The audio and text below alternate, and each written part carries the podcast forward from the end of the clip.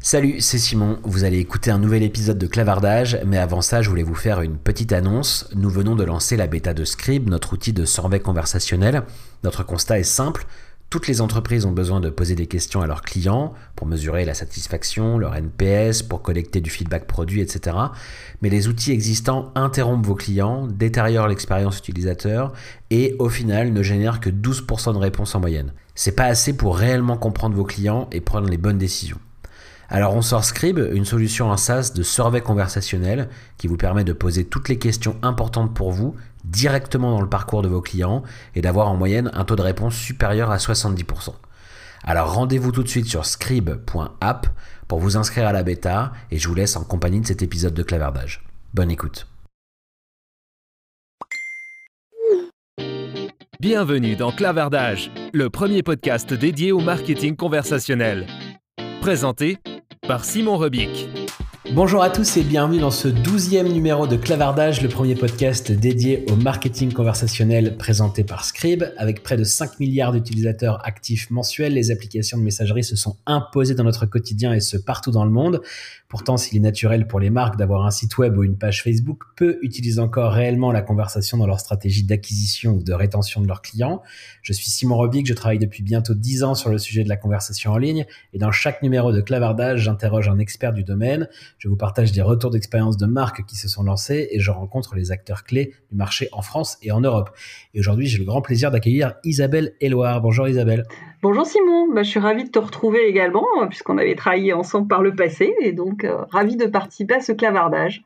Eh ben, je suis très content que tu aies accepté mon invitation. Alors on va effectivement pouvoir euh, parler à la fois du passé et de ce que tu mmh. fais aujourd'hui, parce qu'aujourd'hui tu es euh, directrice marketing chez SPB Group. Est-ce que tu peux d'abord commencer par nous présenter le groupe SPB oui, avec plaisir. Surtout que SPB, les gens ne euh, savent pas trop ce dont on parle, puisqu'en fait, SPB est aujourd'hui le leader européen en assurance et services affinitaires, mais c'est une marque qui déploie euh, des, programmes d'assurance pour des distributeurs en marque blanche, et donc qui est un intermédiaire entre les assureurs et les distributeurs. Donc, ils sont, c'est très peu connu en fait du grand public, sauf si un jour euh, bah, vous avez pris une assurance avec un distributeur qui était géré par SPB et que vous avez eu un sinistre. Et là, SPB, à ce moment-là, dans la gestion de sinistre, apparaît. Donc, ça parlera peut-être à certains, euh, quelques, uns de tes auditeurs. Euh, quand, on parle d'assurance comme ça avec les distributeurs, c'est quoi? C'est les, les, extensions de garantie? C'est ce genre de produits Exactement, c'est tout à fait ça. Il y a, il y a plusieurs domaines d'activité. le plus connu, c'est effectivement les extensions de garantie, notamment sur le gros électroménager, hein, au-delà des deux ans, euh, qui, est régulièrement proposé euh, chez de nombreux distributeurs et aussi euh, que ce soit en physique ou sur le web. Il y a aussi tout ce qui est les assurances couvertures qui sont très connues de casse-brivole sur les téléphones mobiles, et ça c'est très utilisé, surtout quand on a des ados. Mais ça va au-delà, c'est-à-dire qu'on a une filiale aussi qui gère tout ce qui est l'assurance, les assurances sur l'annulation notamment, ou les couvertures sur le loisir et les voyages. Euh, ça peut aller aussi, on a développé dernièrement des, assurances affinitaires pour couvrir les nouveaux véhicules électriques et les fameuses trottinettes, dont on sait qu'elles ne sont pas forcément couvertes par euh, la multirisque habitation. Donc c'est extrêmement utile et très varié.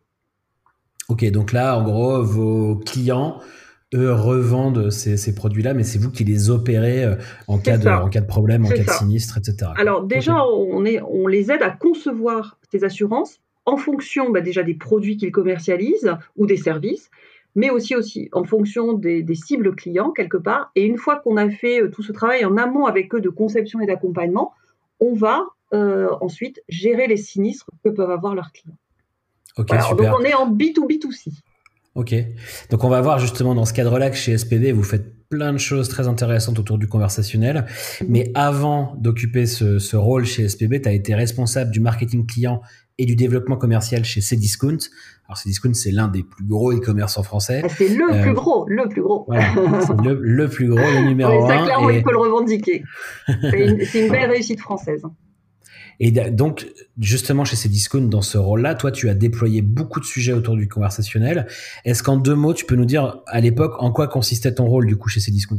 Alors, euh, bah, c'est un rôle un peu à la croisée des chemins euh, du marketing client, du développement commercial, puisque je gérais à l'époque le, dossier des, assurances affinitaires, justement, puisque ces discounts les commercialisent, euh, mais aussi tout ce qui est l'avant-vente Et, quand on parle du conversationnel, dans l'avant-vente, c'était extrêmement important. Euh, Cdiscount est un e-commerçant qui laisse la possibilité à ses clients de poser des questions avant d'acheter un produit. Pourquoi? Parce qu'il y a d'abord, tout le monde n'est pas euh, très habitué finalement encore à acheter en ligne, ou alors quand il achète un achat impliquant, c'est-à-dire des paniers moyens à 250, 300, euros, a besoin d'être rassuré sur un, certain nombre de choses, soit sur le produit en lui-même, soit sur les modalités de paiement, soit sur les modalités de livraison. Et donc, on avait à la fois une ligne téléphonique et un chat email, qui existe toujours d'ailleurs, euh, sur lequel le client pouvait nous poser absolument toutes les questions possibles et imaginables. Et Dieu sait qu'on en avait euh, un nombre très, très impressionnant. Euh, et donc, en avant-vente, aujourd'hui, je ne vais pas forcément donner les chiffres, mais il y a une part très importante des ventes du site qui sont faites avec cet accompagnement en amont. Et si cet accompagnement en amont n'était pas là, bah, finalement, le client ne valide pas son panier. C'était vraiment utilisé que sur la partie avant-vente ou vous utilisiez aussi euh, le chat, là en l'occurrence, sur, euh, sur de la pré-vente, sur, sur du service client? Alors, le chat n'était pas, euh, n'était pas utilisé et n'est toujours pas d'ailleurs utilisé sur du service client. Parce que très complexe en service client, très souvent, on avait fait des tests, mais il fallait reprendre la main très vite pour appeler le client quand on est sur une mmh. question de SAV pur.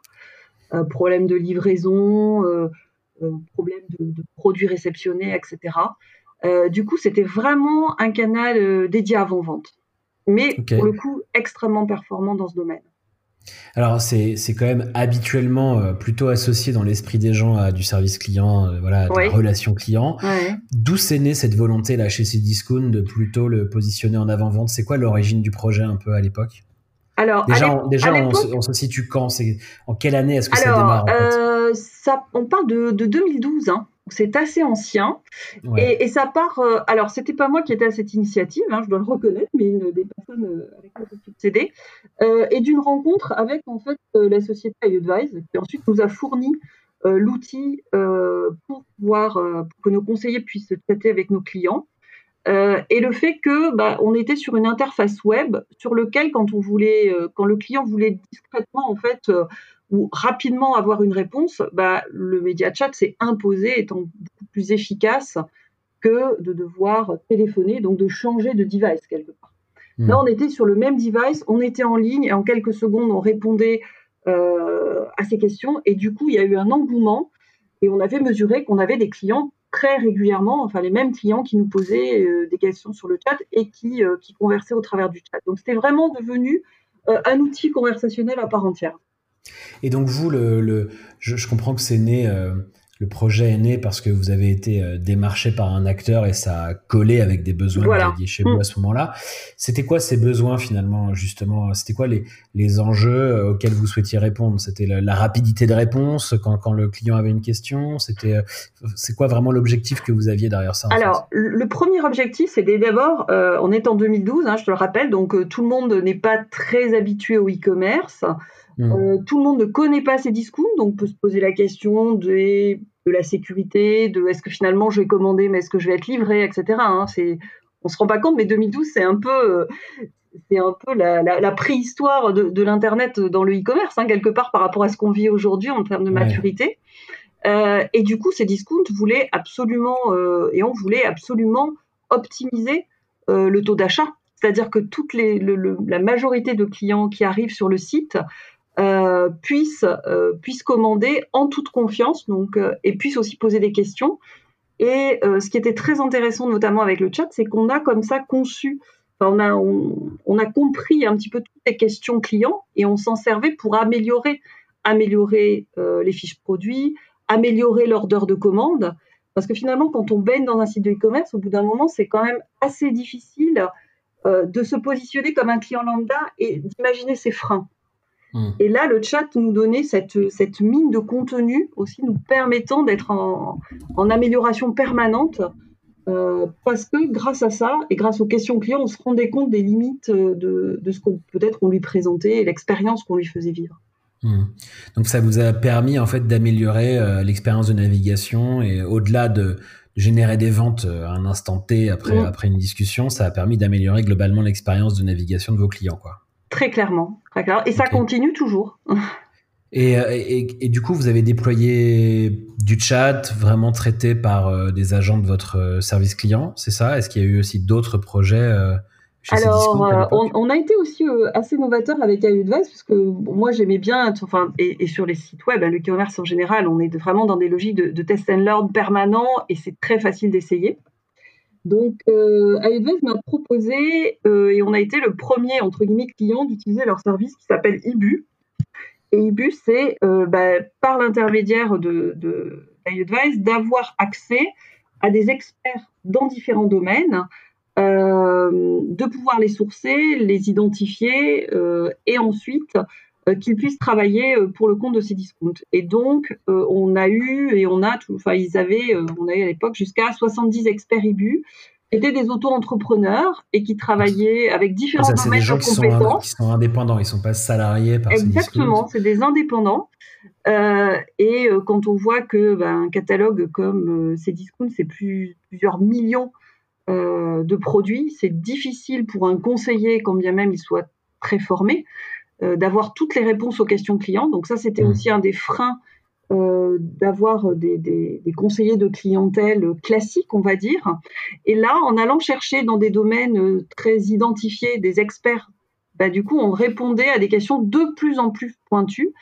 Et on a vu qu'on a amélioré euh, bah, euh, d'un point, hein, quasiment sur une notation de 0, de, 0 à 4, on a amélioré d'un point la satisfaction euh, client sur les réponses apportées grâce à ces experts IBU. Parce que c'est des gens qui étaient et qui sont toujours très passionnés, très experts du sujet et qui pouvaient du coup apporter un, niveau de conseil et de réponse aux questions qu'il est difficile d'avoir avec un conseiller traditionnel qui, n'a pas été embauché pour son niveau d'expertise sur les produits. Quoi. Exactement, voire, voire même d'un acheteur. Hmm. Tu vois, c'est parce que, ouais, tout à fait. Ok. Euh, donc, euh, toi, tu es parti de chez Cdiscount, on disait il y a presque deux ans maintenant. Oui. Est-ce que tu peux quand même, on, a commencé à, le deviner un peu dans ce que tu nous as partagé là, mais est-ce que tu peux nous donner une idée un peu des résultats obtenus euh, à l'époque grâce, grâce au chat, grâce à iAdvice en l'occurrence, aux experts IBU Tu parlais d'un point de satisfaction en plus euh, avec, grâce aux experts Est-ce que tu as d'autres euh, indicateurs un peu comme ça que tu peux partager avec nous concernant la performance du conversationnel chez ces discounts Alors, on ne peut pas partager les indicateurs quantitatifs, malheureusement. Ça, ça reste effectivement la propriété de ces discounts et, c'est tout à fait respectable. Par contre, euh, ce que je peux dire très clairement, c'est que la moitié des clients qui posaient des questions en avant-vente le faisaient par le chat. D'accord. donc c'est un canal qui a grossi très très rapidement. Euh, et que, on le voit aujourd'hui, hein, si vous allez sur le site Cdiscount, Cdiscount continue euh, à investir sur le sujet, euh, à faire des tests aussi avec du chatbot, et, on sent que c'est un, canal qui reste bien entendu très prégnant. Hmm. Oui, donc 50% des conversations en avant-vente qui passent par le chat, ça montre l'importance, le, caractère vraiment clé dans la stratégie, en tout cas pour ces discounts, d'un canal de ce type. Et, et quand on sait que voilà l'importance que ça peut avoir après, l'efficacité que ça peut avoir pour générer des ventes, on imagine bien le, le, caractère presque stratégique, c'est peut-être un meilleur mot, mais en tout cas vraiment important de, de, de ce type d'outil chez un acteur comme Cdiscount. Oui, oui, mais là on est vraiment à la rencontre d'un canal avec un besoin et avec des clients. Et, c'est là, dans nos métiers, c'est un petit peu les, les, les, miracles et les petites pépites qu'on a de, de satisfaction, c'est que maintenant, il n'est pas envisageable pour un Cdiscount, je suppose, de, de supprimer le chat. Hmm. Parce que c'est un canal dont se sont saisis les clients qui, qui a une réelle utilité, euh, qui est performant, qui est qualitatif. Donc euh, voilà, toutes les planètes, on dirait, les planètes sont alignées. Super, bah écoute, c'est très clair. Euh, si on revient maintenant à SPB où tu es aujourd'hui, euh, donc on le disait tout à l'heure, hein, vous êtes courtier en assurance, vous opérez pour vos clients des produits d'extension de garantie, des assurances affinitaires, etc. Et donc dans le cadre euh, des services que vous proposez à vos clients, qui eux-mêmes vont les proposer à leurs clients, vous avez il y a quelques semaines annoncé le déploiement du premier chatbot dédié euh, au diagnostic de panne en France. Est-ce que tu peux nous expliquer concrètement comment ça marche? Oui, oui. Alors en fait, euh, d'une façon générale, euh, SPB était leader dans beaucoup de domaines et, beaucoup de domaines au niveau notamment technologique, pas simplement dans, dans, son domaine de conception d'assurance. et il se trouve que quand je suis arrivée, il existait déjà des sites de, de, télédéclaration de sinistre pour un certain nombre de produits, en l'occurrence plutôt de la téléphonie mobile, parce que c'est assez simple à gérer à partir d'un formulaire. j'ai cassé mon téléphone, euh, bah, du coup, euh, j'explique où j'ai cassé le téléphone, j'upload une photo et le sinistre est géré en ligne sur un formulaire, somme toute, très standard. Euh, et donc, tous les sinistres qui pouvaient, qui pouvaient être gérés via le web étaient déjà, c'était déjà possible online. Par contre, il y avait tout un pan qui nous échappait, qui est important. pour parler des extensions de garantie c'est qu'aujourd'hui, de, très nombreuses assurances qui sont gérées, adhésions, euh, le sont au titre d'extension de garantie. Et là, par contre, on parle de panne. Et euh, faire un diagnostic de panne, on ne savait le faire qu'au téléphone, parce qu'il y avait une part d'humain, parce qu'il y avait euh, beaucoup de questions-réponses. Et surtout, en amont, beaucoup de clients qui pensent que leur produit est en panne. Or, en fait, il s'agit d'un mauvais usage. Voilà. Donc, il y a tout un diagnostic assez complexe à poser qui n'était pas possible par un formulaire standard, sinon on aurait mmh. eu beaucoup de déclarations de sinistres polluantes qui n'en étaient pas. Et donc, l'enjeu euh, c'était de pouvoir euh, d'abord en fait trier ce qui n'était pas vraiment de la panne et ce qui était plutôt du mauvais usage. C'est ça. Euh, c'est ça. Et surtout de proposer in fine sur l'ensemble de nos produits, quelque part gérés en assurance, la possibilité pour le client de pouvoir le faire online, c'est-à-dire 7 jours sur 7, 24 heures sur 24. Là où, effectivement, un centre d'appel va, travailler, même avec des horaires étendus. Euh, euh, il ne sera pas ouvert la nuit, il ne sera pas ouvert le dimanche. Donc en termes d'expérience client, c'était, il y avait un petit manque euh, à ce niveau-là. Voilà.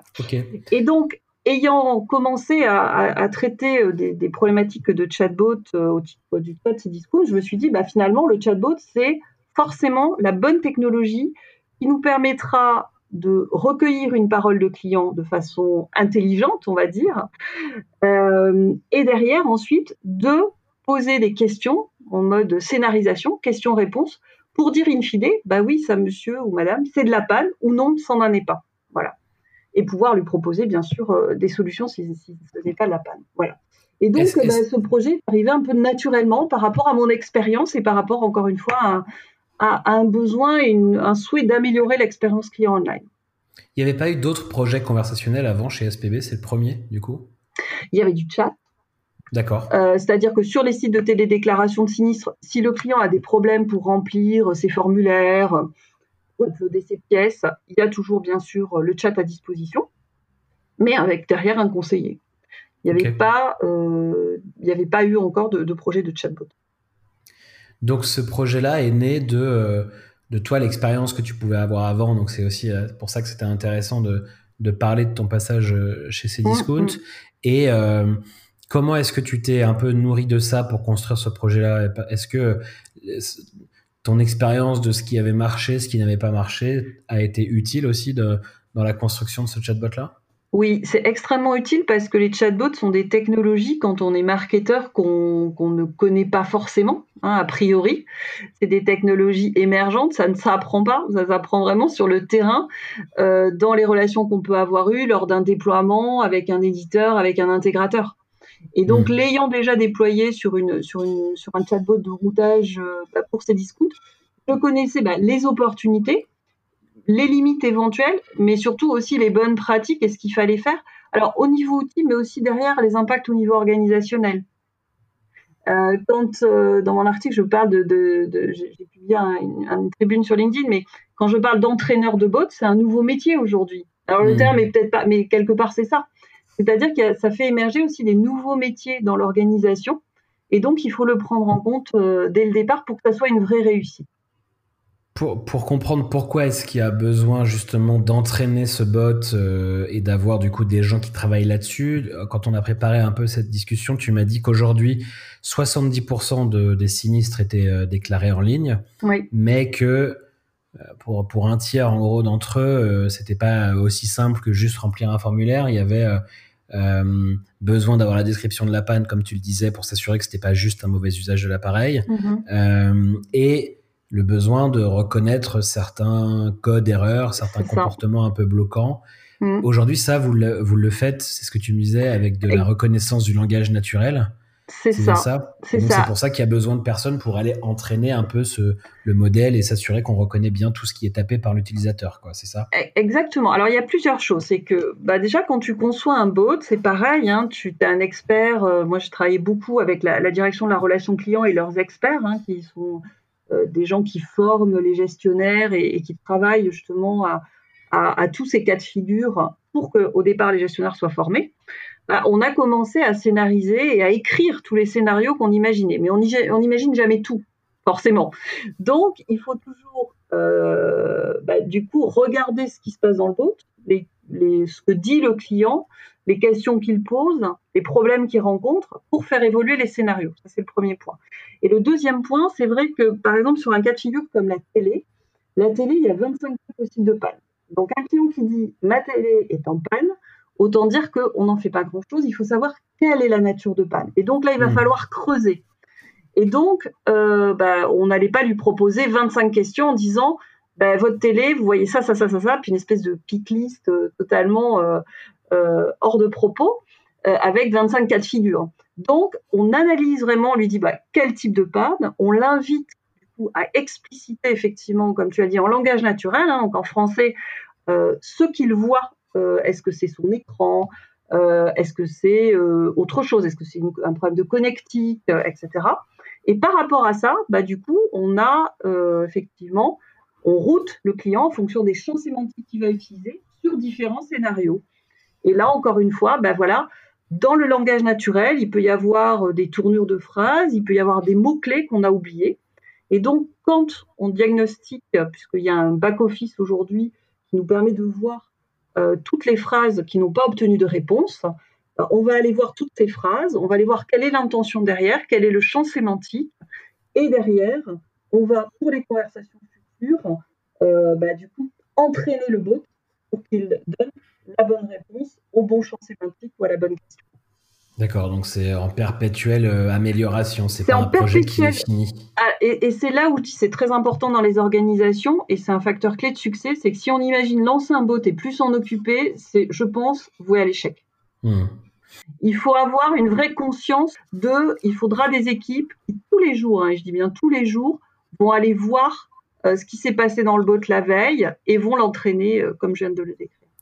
Avec qui est-ce que vous avez travaillé du coup pour mettre ça en place? Parce que As là, euh, si j'entends bien, tu as évidemment un sujet technologique. Mhm. Et là, justement, il y a déjà euh, énormément d'acteurs euh, qui peuvent prétendre à répondre à ça. Donc, comment est-ce qu'on fait le choix là-dedans? Et puis, puis j'imagine aussi qu'il vous fallait un acteur capable de, de venir un peu accompagner les équipes en interne pour, euh, pour pouvoir justement euh, apporter tous ces changements d'organisation, etc. Donc avec qui, est avec qui est-ce que vous travaillez et comment vous avez fait le choix de, l'acteur? Alors déjà comment on a fait le choix? Euh, Effectivement, tu le notais, c'est c'est vraiment très impactant aujourd'hui avec tous les outils marketing en général et les chatbots en particulier.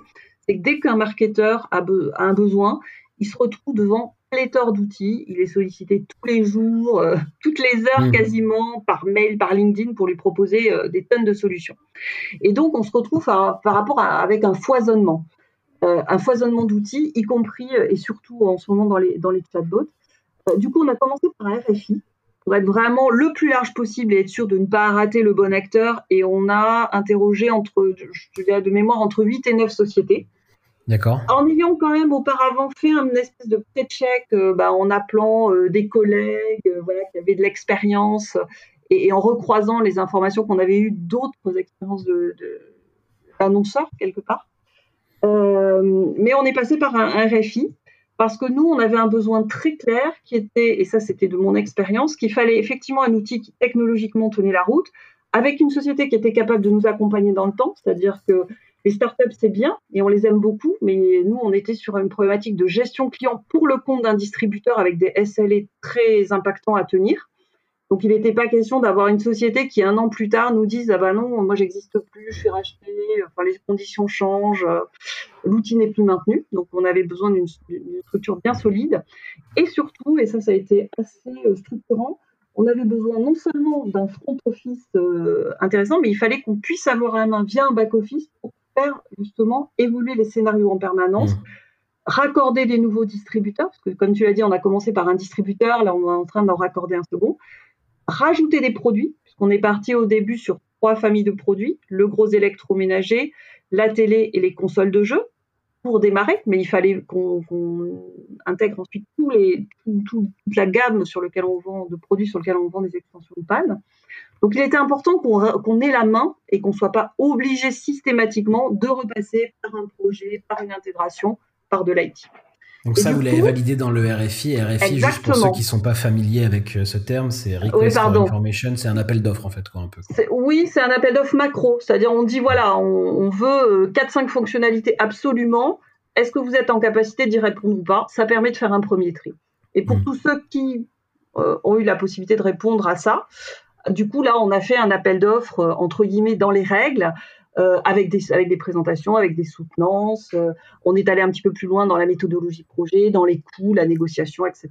Et donc, notre choix, c'est, pour, c'est, porté sur Do You Dream Up, qui est une société qui existe maintenant depuis plus de 10 ans, euh, qui à l'époque, donc maintenant il va en avoir beaucoup plus, j'ai perdu le compte, mais avait plus de 250 chatbots à son actif, mmh. et qui avait ce fameux back-office extrêmement facile d'usage, euh, pour des gens qui sont des, experts euh, de, la relation client et pas des experts informatiques.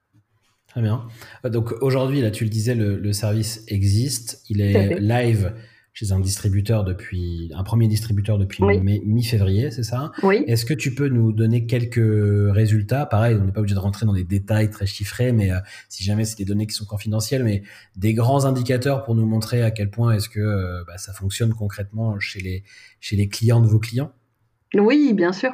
Alors, en fait, euh, en, quelques semaines, hein, puisque là on parle de mi-février, finalement c'est très récent, euh, à aujourd'hui, on détecte euh, la panne ou la non-panne, c'est-à-dire on sait dire si c'est une panne ou pas une panne dans 100% des cas.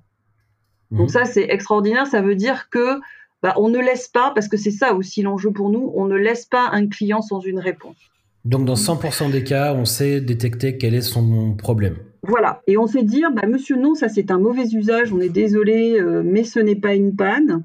Euh, ou on sait dire, bah, écoutez, ça c'est une panne et on va, on va euh, prendre en charge votre sinistre. Et dans 98% des cas, on identifie précisément le type de panne. donc ça veut dire que là vraiment, on est au maximum de ce qu'on peut faire.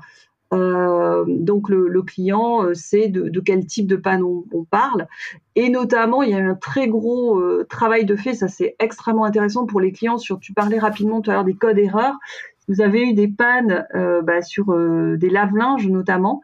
Bah, quand il y a une panne, il y a un code erreur qui apparaît bah, sur le, le, pavé digital et on a intégré en base de données tous les codes erreurs de tous les constructeurs mondiaux de lave-linge en l'occurrence. C'est un gros travail, euh, c'est un gros travail au début euh, pour pouvoir rentrer tout ça. Par contre, si vous arrivez à identifier 100% euh, des cas avec en plus 98% de, de, de, de, réussite sur l'identification même du problème, le gain de temps après derrière pour le service qui gère ces sinistres doit être, euh, doit être phénoménal en fait. Ah bah, sur cette partie-là, c'est énorme parce que ça veut dire, nous on travaille via des réseaux de réparateurs ensuite, c'est que hmm. très rapidement on peut mandater le réseau de réparation en lui disant très clairement dès le départ quel est le code panne. Donc ça veut dire que lui saura le type d'intervention, voire éventuellement la pièce euh, qui va être nécessaire à réparer s'il s'agit d'un problème de pièce par exemple. Donc en cascade, on peut être de plus en plus efficace en fait sur toute la chaîne. sur toute la chaîne et pour euh, prendre en charge le plus rapidement et le plus efficacement possible le client. Parce que quand on est euh, bah, sur une panne, euh, notamment dans la linge, c'est vraiment difficile de s'en passer. Donc on a la nécessité de répondre très rapidement sur ce type de panne. Hmm. Donc 98% de réussite, euh, qu'est-ce qui se passe pour les 2% où on n'est pas tout à fait sûr d'avoir bien compris le, problème? Alors là, dans ce cas-là, euh, bah, on, va le rappeler, c'est-à-dire que là, on va avoir un gestionnaire qui va clairement reprendre la main euh, et qui va aller recontacter le client pour pouvoir avancer avec lui, reposer peut-être des questions un petit peu plus fines voire valider quand même qu'il s'agit d'une panne indéterminée sur lequel ensuite un réparateur fera lui un diagnostic en présentiel chez le client. D'accord. Est-ce que, euh, est que ça a permis aussi d'avoir des déclarations qui sont plus rapides pour les, clients finaux? Je crois que tu me disais que les conversations dans le chatbot sont plutôt courtes pour arriver quand même à la bonne reconnaissance du problème. Oui, oui, oui, on parle de, de 4, 5, 6 minutes maximum, donc c'est finalement extrêmement rapide. parce qu'on a des scénarios aussi qui sont, comme je te l'ai dit, bah, justement très performants. Mmh, donc c'est également une méthode plus efficace, plus... Voilà. Et en gros, ce qu'on estime aujourd'hui, et on le voit hein, euh, par conversation, donc pour une déclaration de panne, on a un jeu de cinq questions-réponses. Mmh, donc ça va très vite là, où, le téléphone, euh, le temps que quelqu'un puisse décrocher notre appel, etc., on y passe plus de temps. Là, très rapidement, on a, la, reconnaissance de notre problème et, euh, la possibilité de le déclarer. Oui, et même le dimanche soir à 23h mmh. après le film, si on n'a si on pas pris le temps de le faire avant. Mmh. Quelles sont les prochaines étapes du coup pour ce projet-là chez vous, chez SPB alors, bah, comme je te le disais, là, on déploie euh, chez un nouveau distributeur et notre objectif, c'est de le proposer à, tous les distributeurs pour lesquels on, gère des prestations d'extension de panne. Mhm. Euh, et euh, ensuite, de, faire évoluer les gammes produits au-delà des trois grammes, gammes pardon, que, je, t'ai cité à l'instant, pour mettre de plus en plus de typologies de produits dans ce bot. Bon bah super, écoute, j'ai trouvé ça vraiment très intéressant parce que ça permet de voir que euh, même sur un sujet comme celui-ci auquel, voilà, auquel les consommateurs, on va dire, ne pensent pas immédiatement, bah, on peut quand même amener du conversationnel qui a un impact sur toute la chaîne, du client lui final qui mmh. peut déclarer son problème, son sinistre plus rapidement, vous, chez vous, bah, ça permet de, de traiter ce sinistre-là aussi plus vite. Et puis même jusqu'au réparateur au bout de la chaîne qui, lui, peut avoir plus d'informations mieux qualifiées, tout de suite éventuellement les pièces qui sont à remplacer. Et donc tout le monde gagne du temps sur toute la chaîne. Je trouve que c'est vraiment un projet euh, conversationnel euh, super intéressant. Donc en, tout cas, merci Isabelle d'être venue nous en parler aujourd'hui. C'était vraiment un, grand plaisir de pouvoir échanger de, tout ça avec toi. Si bah, on veut en savoir, Simon, pardon. Euh, non, non, pas de souci.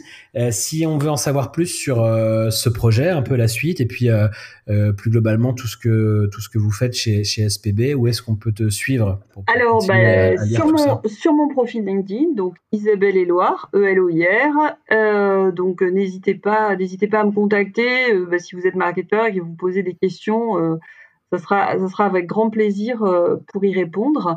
Et, sinon, pour l'actualité de SPB, sur la page euh, SPB Group, toujours sur LinkedIn aussi. Super, et eh ben on va aller suivre tout ça. Encore un immense merci Isabelle, et puis à très bientôt alors. Merci beaucoup Simon, à très bientôt. Au revoir.